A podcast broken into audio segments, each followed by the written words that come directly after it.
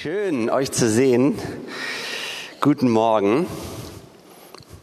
Guten Morgen. Ja, ja, ja, genau. Ich mag das immer, wenn ihr reagiert, das ist cool. Das fühlt sich dann so an, dass ich weiß, dass ihr wach seid und zuhört. Und ähm, ja, heute haben wir ein weiteres Thema aus unserem Bibelprojekt. Wir waren letzte Woche mit unserem mit dem Teil unseres Teams haben eine Fahrradtour gemacht, vom, also die Mitarbeiter vom, vom Teenie-Bereich. Und dann waren wir am Wannsee und dann kam doch eine große Truppe von äh, Frauen da äh, lang gelaufen und ich dachte mir, ein paar von denen kenne ich. Die waren aus der Lukas-Gemeinde. Es war eine Frauentruppe. Und dann, während wir so vorbeigehuscht sind mit unseren Fahrrädern, habe ich ganz laut gerufen, so, Gemeinde auf dem Weg, äh, grüß Lukas Gemeinde und äh, wir lesen gemeinsam und so. Also ähm, wir sind mit verschiedenen Gemeinden gerade dabei, gleichzeitig ja im äh, Markus Evangelium zu lesen. Später kommt es noch zum Johannes Evangelium. Und heute haben wir ein Thema, das wir in der letzten Woche ja besonders häufig in den Stellen gelesen haben. Und zwar geht es um Nachfolgen. Und Titel der Predigt heute ist Nachfolgen. Sehr äh, kreativ, ja, aber äh, das Entscheidende, was da drin ist. Und erstmal will ich so ein bisschen mal in die Zeit von Jesus gucken, ähm, ja, dass wir so ein bisschen den Kontext haben. Zur Zeit von Jesus gab es verschiedene ja, Gesetzes- oder Torah-Lehrer und sie waren die Rabbiner. Und es gab viele auch große Rabbiner, die eine eigene Rabbinenschule hatte. Also das heißt, man konnte dort dann einfach lernen, ein Rabbiner zu werden. Und ja, das Besondere aber damals war, dass ähm, wenn jemand Rabbiner werden wollte, er sich eine dieser Schulen ausgewählt hat. Und dann hat er sich beworben und wenn er angenommen wurde, wo, war er für die Zeit, bis sein ja, Abschluss war, bis, bis die Person ja, einfach alles von der Lehre ähm, durch hatte äh, in dieser Schule und ähm, ist immer dort an dieser Schule geblieben, bis das Ausbildungsziel erreicht war. Und der Rabbiner hatte seine Jünger, aber in einem anderen Sinne, als wir das Wort Jünger von Jesus kennen. Und die Verbindung nämlich zwischen diesem Lehrer und dem Schüler war die der, des Lernens, also das mehr im Sinne von Wissensvermittlung. Und es war eine Lehr- und eine Lerngemeinschaft. Jesus hatte nicht studiert. Und Jesus war auch, hat, ja, hat keine Rabbinenschule besucht. Er wurde auch nicht offiziell ordiniert. Klammer auf, wobei er von dem Höchsten der Höchsten ordiniert wurde, Klammer zu. Aber im Menschlichen war er, war er nicht gelehrt. Er ja, hatte einfach keine Schule besucht, ähm, um das zu lernen. Aber er lehrte mit Autorität und er lehrte mit Vollmacht. Das sehen wir in Matthäus 7, 28 lese ich. Und es begab sich, als Jesus diese Rede vollendet hatte, dass sich das Volk entsetzt entsetzte über seine Lehre, also überwältigt war, erstaunt oder verblüfft war, denn er lehrte sie mit Vollmacht und nicht wie ihre Schriftgelehrten. Jesus hatte eine persönliche Beziehung zu dem, von dem er lehrte, über den er redete. Und das, was Jesus sagte, wurde durch entsprechende Zeichen und Wunder bestätigt. Ihr kennt vielleicht die, ja, diese Situation, wo äh, da ein Kranker ist und Jesus sagt, deine Sünden sind dir vergeben. So, hä, was soll denn das? Jesus, wie willst du die Sünden vergeben? Und dann sagt er, damit ihr merkt, dass ich Sünden vergeben kann, steh auf und geh umher. Und der Kerl stand auf und er war gesund. Und Jesus hatte Autorität. Und die war ihm von seinem himmlischen Vater verliehen. Und in dem, was Jesus lehrte, haben wir gemerkt, ja, das ist wahr. Jesus ist, redet nicht nur über etwas, von dem er gehört hat, sondern er erfüllt sogar das, wovon er redet. Jesus wurde Rabbi genannt. Er wurde sogar mit Rabuni angesprochen von manchen Leuten. Und das ist so der höchste Ehrentitel, den man ja einem Lehrer geben konnte. Das heißt, ähm, mein Meister. Aber Jesus war weit mehr als ein gewöhnlicher Gesetzeslehrer.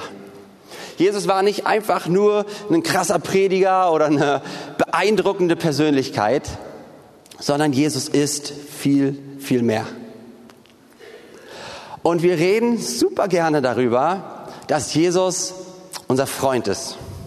Und wir reden super gern darüber, dass er unser Heiler ist und dass er unser Retter ist, dass er unser großer Bruder ist, wie es in Hebräer heißt. Und das ist wichtig und das ist richtig. Und dann reden wir auch davon super gerne, dass wir seine geliebten Kinder sind. Und, äh, und das ist auch richtig. Und das ist genauso, ja, wertvoll und es ist komplett korrekt und wahr. Doch Jesus ist auch mehr als das. Er ist auch unser Meister. Und diesen Part, der vielleicht jetzt schon so, so, warte, warte, warte, warte, jetzt muss ich hier, das ist, fordert mich jetzt ein bisschen heraus. Jesus hat eine Menge herausgefordert. Jesus war wirklich krass drauf. Aber dieser Part, dass Jesus unser Meister ist, er ist so wichtig, weil wenn wir einfach Jesus nur in dem Sinne als Freund sehen, dann verpassen wir das, was er auch sagt und wer er ist, ist nämlich, dass er wirklich Gott ist, dass er wirklich der Herr ist. Ja, wir sind seine Knechte. Ja, wenn wir in 2. Petrus lesen, ähm, 1. Petrus, äh, wir sind teuer erkauft nicht durch irgendwie billiges Gold oder billiges Geld oder irgendwas, sondern durch sein Blut. Wir sind erkauft, wenn du dein Leben Jesus anvertraut hast. Er hat dich rausgekauft aus der Finsternis, aus dem Tod raus, in ewiges Leben hinein. Und es war nicht einfach nur so Pillepalle, so irgendwie, wenn du auf dem Jahrmarkt bist und so, ah, komm, diese fünf Euro für dieses äh, Riesenrad, das kann ich noch machen, sondern er hat alles gegeben. Es war ein teurer Preis, sein Blut sein Leben, denn in dem Blut ist das Leben. Du bist teuer kaufen, du bist sein Eigentum. Und Jesus, er ist der Herr, er ist Gott, er ist der Schöpfer und er war von Anfang an und er wird immer sein. Und ich, diesen, diesen Jesus ist unser Meister, er ist unser Herr und wir sind seine Knechte. Das klingt auch schon wieder so, ah, er hat uns doch befreit aus der Knechtschaft. Ja, aber aus der Knechtschaft der Sünde. Römer 1, Vers 1. Paulus fängt den Römerbrief an. Er stellt sich vor, Paulus, ein Knecht Christi Jesu. Petrus, 2. Petrus 1, 1. Er stellt sich vor, Simon Petrus, ein Knecht und ein Apostel Jesu Christi. Jakobus, der Bruder unseres Herrn Jesus Christus, der Halbbruder. Er stellt sich vor, Jakobus, Knecht Jesu Christi. Und übrigens Jakobus und Judas, ja, beides die Halbbrüder von Jesus, die waren erstmal so, ja, ja, Jesus, wenn du doch wirklich der Sohn Gottes, dann zeig dich doch hier, geh doch aufs Fest und so weiter. Die haben erstmal nicht an ihn geglaubt und dann sind sie die, die mit dabei sind, ähm, ja, bei der Auferstehung äh, oder nach der Auferstehung, wenn Jesus in den Himmel fährt. Sie sind mit dort in der Truppe der 120. Und sie folgen Jesus nach und sie glauben an ihn. Jakobus, wird als eine der Säulen der, ja, der Jerusalemer Gemeinde gezählt. Jesus, er sieht ihn nicht als sein Halbbruder im Sinne von, ach Jesus, ja, ja, mit dem bin ich aufgewachsen und, oh, und der hat immer dann irgendwie meine Socken versteckt oder sowas. Nein, sondern Jesus, ich, er ist mein Herr, ich bin sein Knecht. Der andere Halbbruder von Jesus, Judas, auch er sagt, Judas, ein Knecht Jesu Christi. Und dann lese noch in Offenbarung 1.1. Auch Johannes reiht sich ein in die, in die Gruppe. Dies ist die Offenbarung Jesu Christi, die ihm Gott gegeben hat, seinen Knechten, seinen Knechten, und das sind wir, zu zeigen, was in Kürze geschehen soll. Und er hat sie gedeutet und gesandt durch seinen Engel zu seinem Knecht, Johannes. Ihr Lieben, wir sind Knechte unseres Herrn. Und er ist kein Herr, der uns unterdrückt. Er ist kein Herr, der einfach willkürlich uns irgendwie ein hin und her peitscht und sagt, nein, er ist ein guter Herr. Aber er ist unser Herr. Das heißt, er hat den Anspruch, uns Dinge zu sagen, so dass wir sie tun. Jesus ist Gott und wir nicht. Es gibt einen Unterschied zwischen dem Herrn und dem Knecht. Und auch wenn wir so sagen, ja, Jesus, ich will mehr so sein wie du, werden wir doch nie er sein. Wir werden immer mehr verwandelt in sein Ebenbild. Wir werden ihm immer ähnlicher sein. Wir werden sein wie er, aber wir werden nicht er sein. Jesus bleibt Jesus und du bist nicht Jesus und ich bin nicht Jesus. Er bleibt unser Herr. Und daher kann Jesus in die Nachfolge rufen. Er ist der Meister und wir sind seine Jünger, wir sind seine Lernenden, seine Schüler. Auch wenn wir manchmal denken, wir hätten ein paar Tipps für ihn, ja, im Sinne von, du Jesus, äh, wenn du das so und so machen würdest, ich glaube, das wäre ein bisschen praktischer. Ja, wem geht's von euch so? Manchmal danke ich so, ja, das Gute ist, dass er meine Tipps meistens nicht annimmt, äh, weil er einfach besser drauf ist. Also, wir lesen in Markus 8, Vers 34 und wir lesen den Abschnitt bis 38, aber immer so ein paar einzelne Teile daraus. Fangen wir bei 34 an. Und er rief zu sich das Volk samt seinen Jüngern und sprach zu ihnen, will mir jemand nachfolgen, der verleugne sich selbst und nehme sein Kreuz auf sich und folge mir nach. Also, anders als bei den Rabbinenschulen, ein Jünger Jesu wird man nicht, indem man sich bewirbt bei ihm und dann angenommen wird, sondern der Meister selbst ruft seine Schüler. Und wenn ich euch anschaue, wir sind so viele hier, die seinem Ruf gefolgt sind. Und das ist, das ist wunderbar.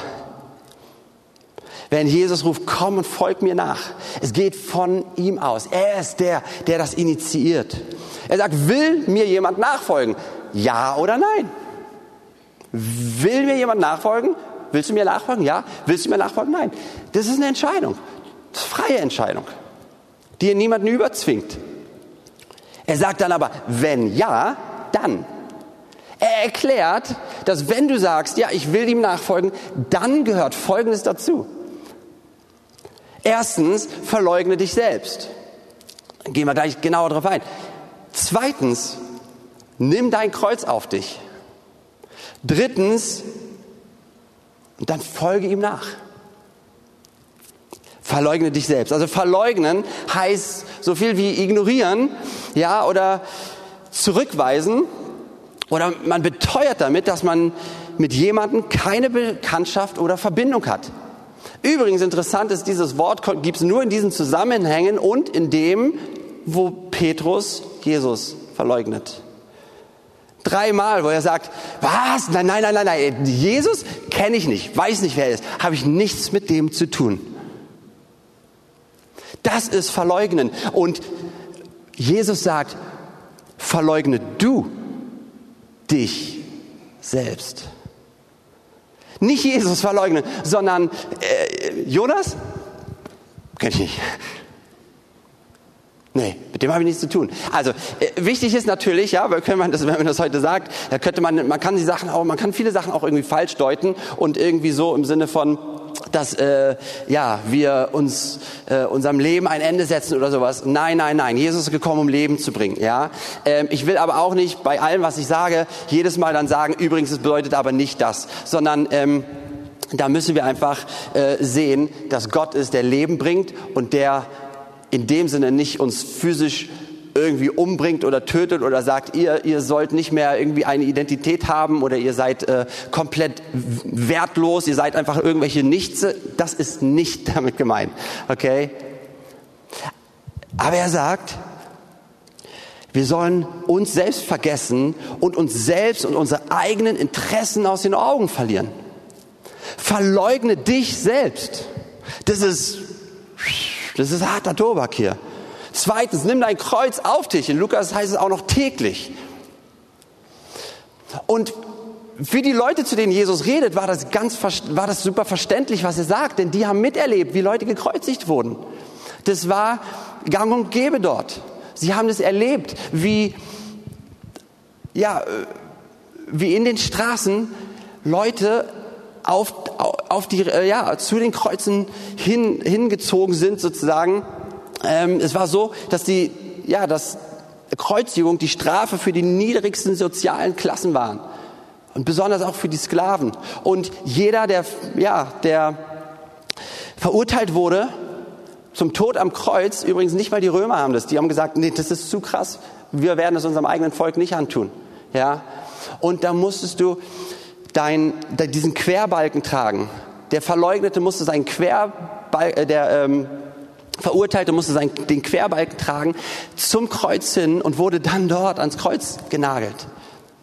Und was dabei passiert ist in den Straßen. Die Leute standen Spalier und die Person war vogelfrei. Die Person, von diesem Augenblick gab es kein Recht mehr. Die Person hätte auf dem Weg einfach auch umgebracht werden können und niemanden hätte das gekümmert. Die Personen wurden angespuckt, beleidigt, gedemütigt, bloßgestellt.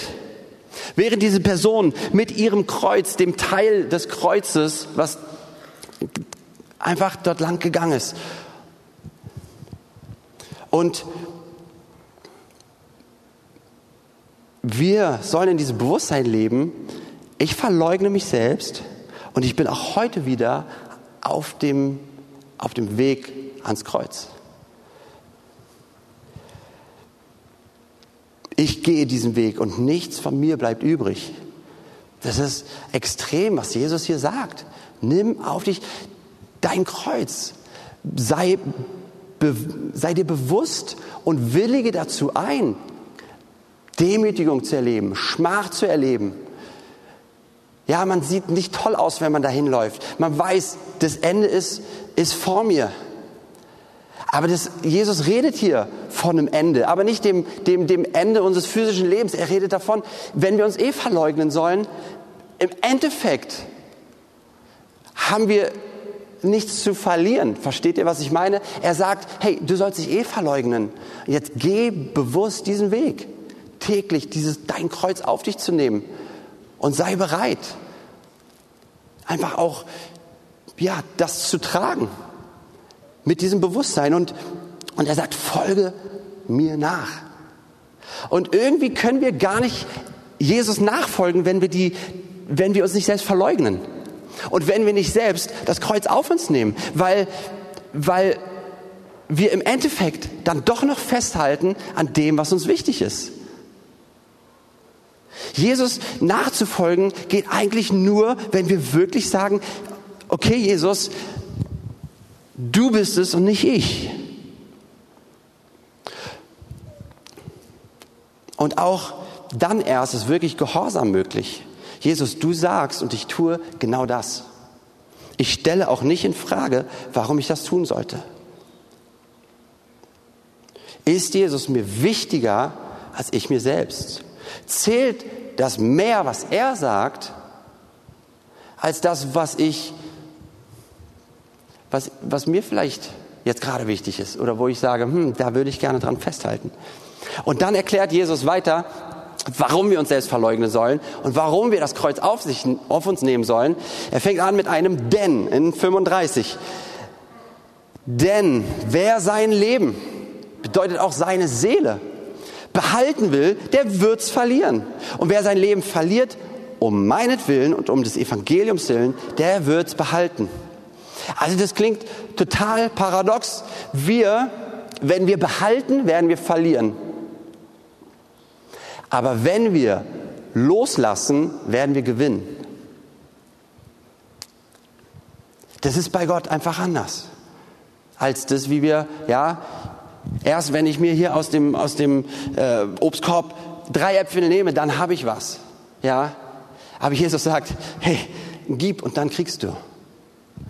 Und wir lesen weiter, Vers 36. Denn was hilft es dem Menschen, die ganze Welt zu gewinnen und Schaden zu nehmen an seiner Seele? Denn was kann der Mensch geben, womit er seine Seele auslöse oder eintauscht? Wer sich aber meiner und meiner Worte schämt unter diesem ehebrecherischen und sündigen Geschlecht, dessen wird sich auch der Menschensohn, das ist Jesus, schämen, wenn er kommen wird in der Herrlichkeit seines Vaters mit den heiligen Engeln. Wow! Jesus redet hier Klartext. Ein Jünger zu sein, ist etwas anderes als äh, ja bei einem Toraschüler, wo der Anfang einer ja besonderen äh, ja verheißungsvollen Laufbahn startet. Ein Jünger Jesu zu sein ist die Erfüllung einer Lebensbestimmung und es ist nicht nach einigen Jahren abgeschlossen. Oh nein, Jesus nachzufolgen heißt es unser gesamtes Leben in seinen Dienst zu stellen. Und das ist was anderes als einfach nur Wissen oder Kenntnis anzusammeln von einem großen Gelehrten. Es ist, dass wir ein ganzes Leben lang unserem Meister nachfolgen. Und Jesus ruft in Bedingungsfolge, äh, bedingungslose Nachfolge. Er ruft uns dazu, ausschließlich für ihn zu leben. Und das sehen wir in folgender Begebenheit. Wir schauen uns jetzt nämlich einfach das Ding an, was äh, ja vom reichen Jüngling sozusagen genannt wird, aber ähm, ähm, wir gucken einfach Markus 10, Vers 17 und lesen da los. Als Jesus sich wieder auf den Weg machte, kam ein Mann angelaufen, warf sich vor ihm auf die Knie und fragte, guter Meister, was muss ich tun, um das ewige Leben zu bekommen? Und die Art und Weise, wie er fragt, zeigt schon sein Mindset. Was muss ich tun, um was zu bekommen? Was, wie, wie, wie, machen wir diesen Tausch? Ja, was ist, ähm, wie kann ich irgendwie ja ewiges Leben in dem Sinne mir erkaufen? Und Jesus sagt, warum nennst du mich gut? Denn Gott ist nur gut und sonst niemand. Du kennst doch die Gebote, du sollst keinen Mord begehen, du sollst nicht die Ehe brechen, Du sollst nicht stehlen, du sollst keine falschen Aussagen machen, du sollst niemand um das Seine bringen, ehre deinen Vater und deine Mutter. Und dann sagt er, Meister, all diese Gebote habe ich von Jugend an befolgt. Jesus sah ihn voller Liebe an. Er sagte zu ihm, eins fehlt dir noch. Geh, verkaufe alles, was du hast und gib den Erlös den Armen und du wirst einen Schatz im Himmel haben. Und dann komm und folge mir nach. Der Mann war tief betroffen, als er das hörte und ging traurig weg, denn er hatte ein großes Vermögen. Dieser Mann hat ein großes irdisches Vermögen, aber er hatte kein himmlisches Vermögen. Und als es um die Gebote ging, ja, die einzuhalten hatte, da war alles noch in Ordnung. Das war sozusagen so der, der, der Standard zu erfüllen. Ja, ja, okay, alles, alles erledigt, super. Das soll wurde erfüllt. Aber als Jesus etwas von ihm fordert, was über diesen Standard hinausgeht, als Jesus ihn etwas fragt, was ihm besonders wichtig ist, da ging er einfach weg. Er hat nicht mal mehr mit Jesus geredet. Er ist einfach weggegangen. Jesus forderte diesen Mann auf, etwas loszulassen, was ihm sehr, sehr wichtig war. Und dann war der Mann tief betroffen. Es war ja nicht so, dass er sagte, ach, na gut, dann halt nicht. So ist, ist mir nicht wichtig. Nein, nein, er war tief betroffen. Er hat gemerkt, irgendwie, das hat ihn bewegt. Er wollte wirklich Jesus nachfolgen. Will mir jemand nachfolgen? Er wollte. Ja, er wollte. Jesus nachfolgen. Aber für ihn gab es doch noch etwas Wichtigeres. Und deswegen war er nicht bereit, das aufzugeben, das loszulassen. Und das hat ihn bewegt. Er hat gemerkt, ich will Jesus nachfolgen, aber äh, wenn Jesus das von mir fordert, ich bin nicht bereit. Also konnte er Jesus nicht nachfolgen. Und dann ist er weggegangen. Im Endeffekt hat er sich für das entschieden, was ihm wichtiger war. Und es war nicht Jesus. Und in seinem Fall war es Vermögen. Und ähm, Jesus sagte nicht, Geld ist böse. Die Liebe zum Geld Ja, das ist der Ursprung von allem Bösen. Aber nicht das Geld ist böse, aber das, was er hier beschreibt, wir können auch andere Dinge einsetzen, aber um was es geht, ist es, wo ist dein Schatz? Wo ist dein Herz? Wo ist das, was dir wirklich wichtig ist? Wo hängt dein Herz dran? Und sind wir bereit, alles aufzugeben, alles loszulassen, alles zu verlieren, um Jesus nachzufolgen? Und er hatte eine gute soziale Stellung. Ja, er hatte, er hatte nicht nur ein Vermögen, er hatte ein großes Vermögen. Ihm ging es gut, drum und dran. Wird angesehen sein bei den Leuten um ihn herum. Es gab nicht super viele Reiche. Und er war einer von ihnen. Aber es war zu viel für ihn, das abzugeben, als Jesus gesagt hat, gib's den Armen. Er hat auch gefragt, Jesus, was muss ich tun? Jesus sagt ihm, was er tun muss, aber er hat nicht damit gerechnet, dass es ihn wirklich alles kostet. Was muss ich tun? Du so, oh, okay, komm, eine Stunde extra arbeiten. Okay, okay, kriegen wir hin. Kein Ding. Dein ganzes Leben.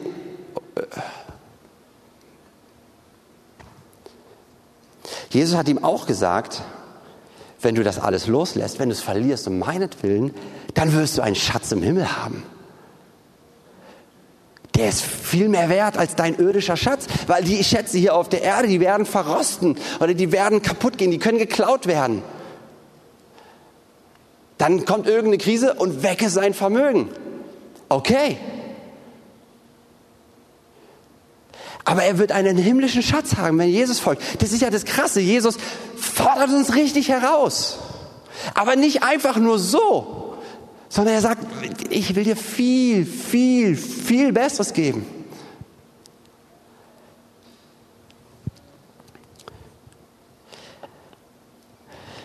Vers 23. Jesus sah seine Jünger der Reihe nach an und sagte, wie schwer ist es doch für Menschen, die viel besitzen, in das Reich Gottes zu kommen.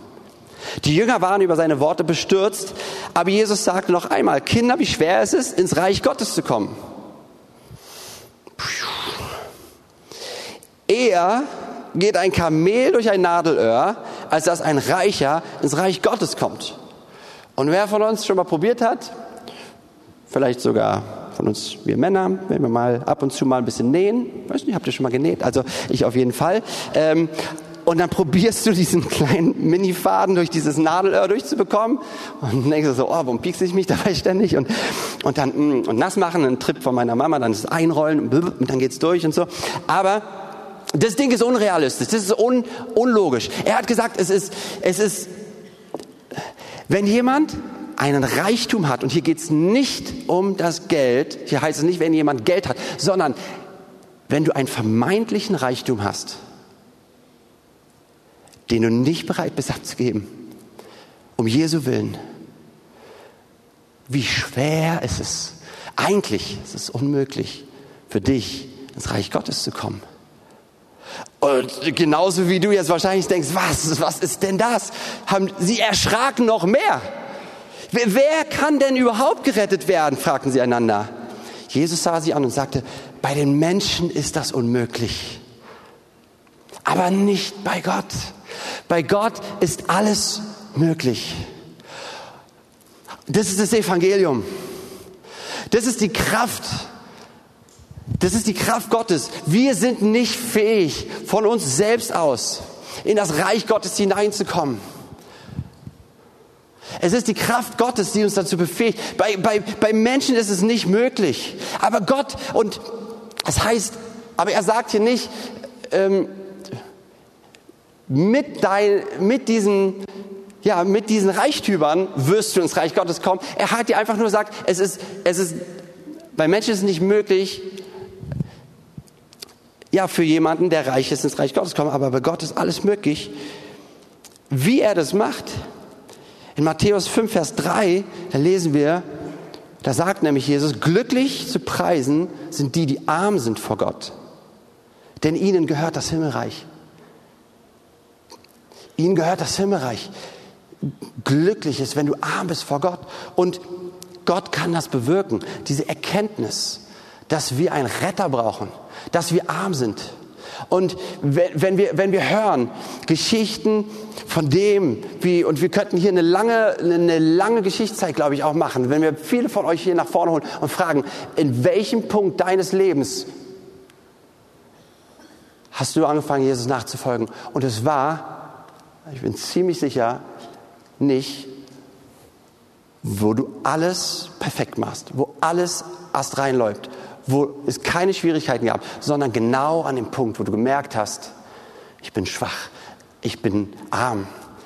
Es sind die, es sind die Kranken, die einen Arzt brauchen. Und es bezieht sich nicht nur auf physisch krank. Es sind die, die einen Arzt brauchen. Es sind die, die arm sind, die, die schwach sind, die sind, und wir sind es. Wir brauchen eben Jesus. Und er ist der, der wirklich neues Leben bewirken kann. Und es braucht, dass wir erkennen, ich brauche einen Herrn und ich schaffe es nicht selbst.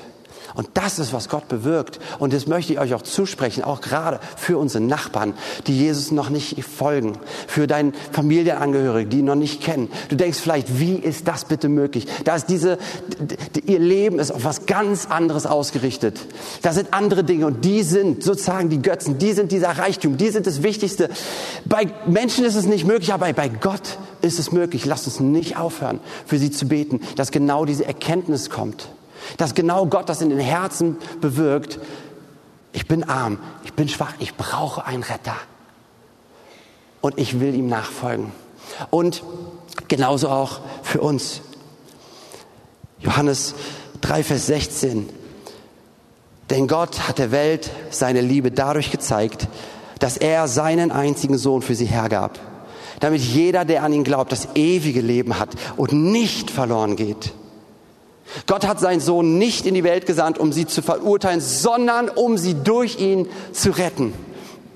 Das ist der Plan Gottes, das ist der Auftrag, den Jesus erfüllt hat.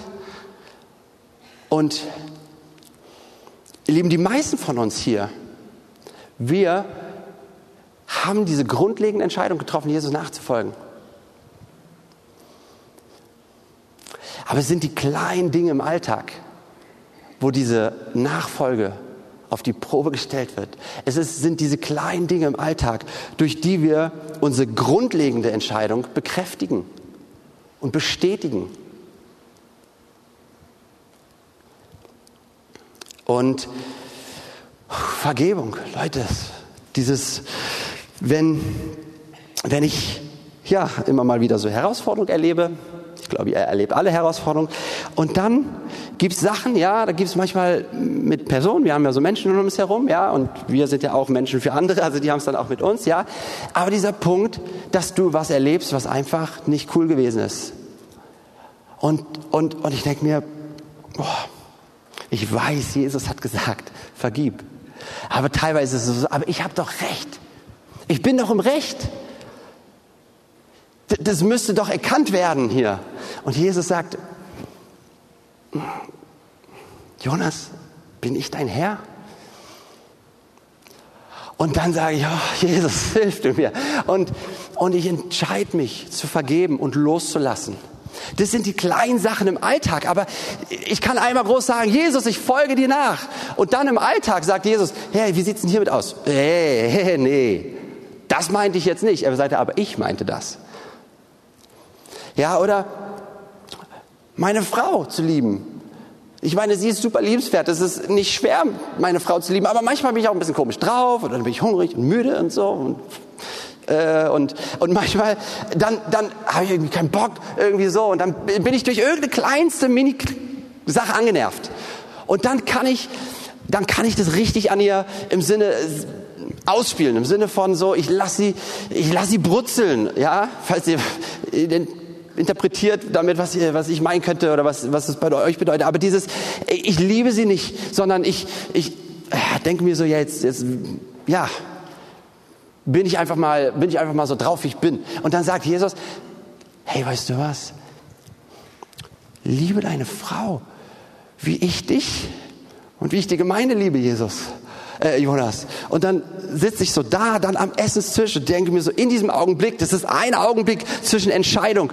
Bin ich jetzt schmollend? Bin ich jetzt irgendwie ihr gegenüber doof drauf? Oder sage ich, Jesus Nachfolge ist gerade dieser Augenblick. In diesem Augenblick zu sagen, okay Jesus, ich merke, ich, ich war einfach lieblos ihr gegenüber und ich habe ihr einfach nicht gezeigt, wie wertvoll sie ist. Und dann zu sagen, okay, Jesus, ich will das tun, du, du befähst mich dazu, weil ich habe deine Liebe.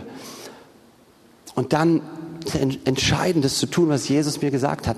Gab noch so ein, so ein anderes Ding. Wir hatten, wir hatten ähm, äh, so ein, so ein, so ein so einen coolen Bus uns äh, ausge, ausgeschaut online und ich wollte den super, also wir, das war unser Traum, dass wir so einen, so einen, so einen coolen so einen Camper-Van bekommen und und dann habe ich halt gesucht und gesucht und es, macht, es hat richtig Spaß gemacht. Aber irgendwann kam dieser Punkt, dass es mir, dass ich, dass ich ganz so viel darüber nachgedacht habe, dass es mein den, den Größteil meines Denkens eingenommen hatte. Und ich habe auch schon Angst gehabt, so wenn jetzt oh was weg ist oder so. Dann und an diesem Punkt hat, hat der Geist mir gesagt, Jonas, äh, das ist jetzt dir gerade wichtiger geworden, als als Jesus gerade auch auch dass er dich segnet mit dem ist gerade wichtiger geworden als er selbst. Dann habe ich gesagt, es tut mir leid. Und dann habe ich aufgehört zu suchen, habe für ein paar Tage nicht mehr gesucht.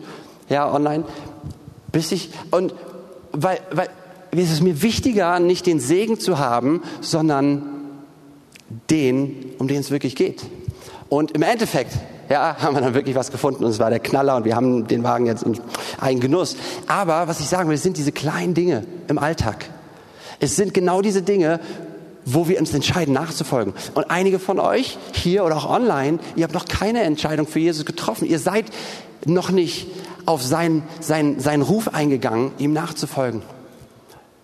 Und da ist der Großteil deines Lebens ist, du drehst dich um dich selbst. Und Jesus sagt auch dir, folge mir nach.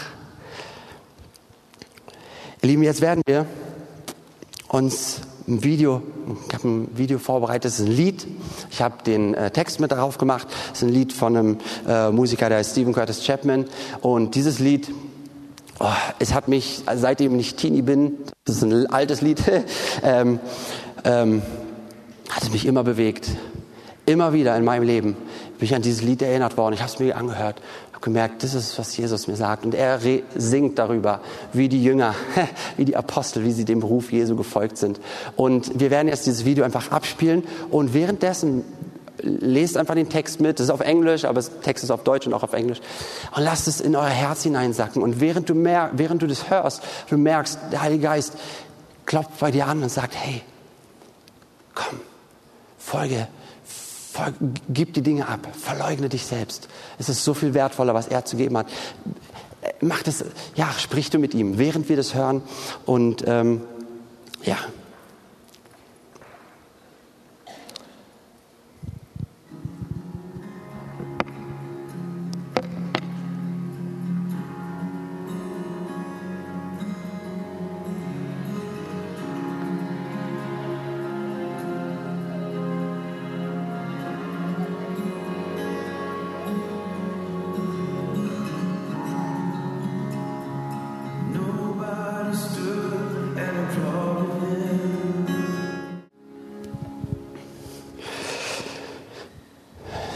einfach nachgefolgt, weil Jesus gerufen hat. Und ich habe mein Leben Jesus anvertraut, als ich, als ich Kind war, als ich jung war, mit wenigen Jahren. Ich weiß nicht mehr genau, wie viele Jahre es waren. Aber seitdem folge ich ihm nach und er ist so gut. Er ist so, so gut. Und er ruft dich in Nachfolge, wenn du ihm noch nicht folgst. Er will dir ewiges Leben geben. Er will dein Ein und alles sein. Und genau, spielt ihr doch einfach schon mal los, ihr Lieben. Und wie ich es gerade meinte, viele von uns, wir, wir folgen ihm, ja, wir folgen ihm nach. Auch schon lange zum Teil, manche ein bisschen frischer.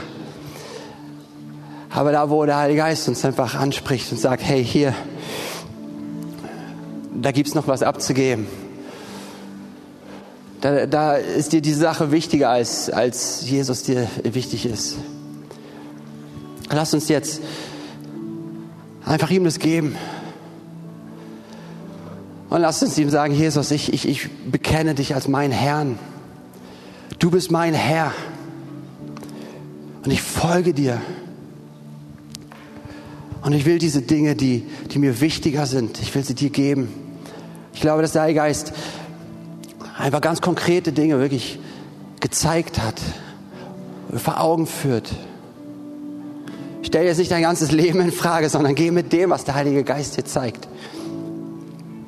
Und gerade jetzt, mach du das erneut fest. Lass uns das erneut festmachen. Jesus, du bist mein Herr. Und du darfst mir die Dinge zeigen, wo ich, wo ich nicht dir nachfolge. Zeig du mir, wo ich mich nicht verleugne. Ich will mich dort verleugnen. Ich will mein Kreuz auf mich nehmen. Ich will bereit sein, mit diesem Bewusstsein auch leben, dass ich alles gebe und du mir alles gibst. Wir uns einfach eine kurze Zeit, wo jeder Einzelne von uns direkt, wo du einfach direkt mit ihm redest, mit deinem Herrn, mit deinem Meister, auch Buße tust.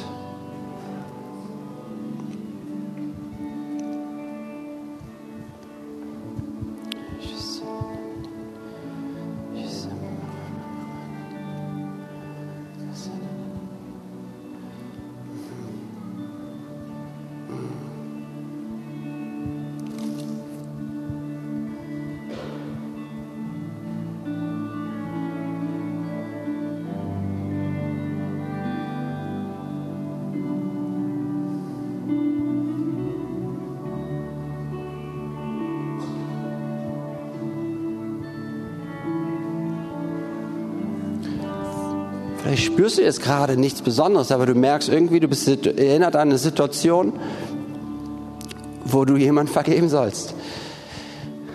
Oder wo Jesus dir was gesagt hat und du nicht darauf reagiert hast. Dann ist deine Reaktion auf dieses Gebet, dass du dann einfach ihm gehorchst und das tust. Wir werden auch gleich hier vorne einfach noch einfach Gebetsangebot haben. Aber ich möchte auch euch einladen, die ihr Jesus noch nicht folgt, ob ihr jetzt online seid oder ob ihr hier im Raum seid. Jesus sagt, komm und folge mir nach. Komm und folge mir nach. Dein Leben wird sich komplett verändern. Er fordert alles von dir. Alles. Willst du ihm nachfolgen? Wenn du sagst, ja, ich will ihm nachfolgen, dann, dann zeig du das einfach. Streck einfach gerade da, wo du bist, deine, deine Hand hoch. Dass du sagst, ja Jesus, ich will, ich will dir nachfolgen. Ich will wirklich ein Kind Gottes sein. Ich bin bereit, ihr nachzufolgen. Jesus hat gesagt, dass wenn wir ihn bekennen vor den Menschen, dann wird er sich, wird er dich, wird er vor dem Vater im Himmel sich zu dir bekennen. Und Jesus nachfolgen ist, ist, ist nicht versteckt. Kreuzigung war auch nicht versteckt. Dein Kreuz auf dich zu nehmen, sind nicht nur die Sachen, die keiner sieht, sondern es ist auch auf deiner Arbeitsstelle zu sagen, ihr Lieben, es tut mir leid, ich habe einen Fehler gemacht und nehme die Verantwortung dafür.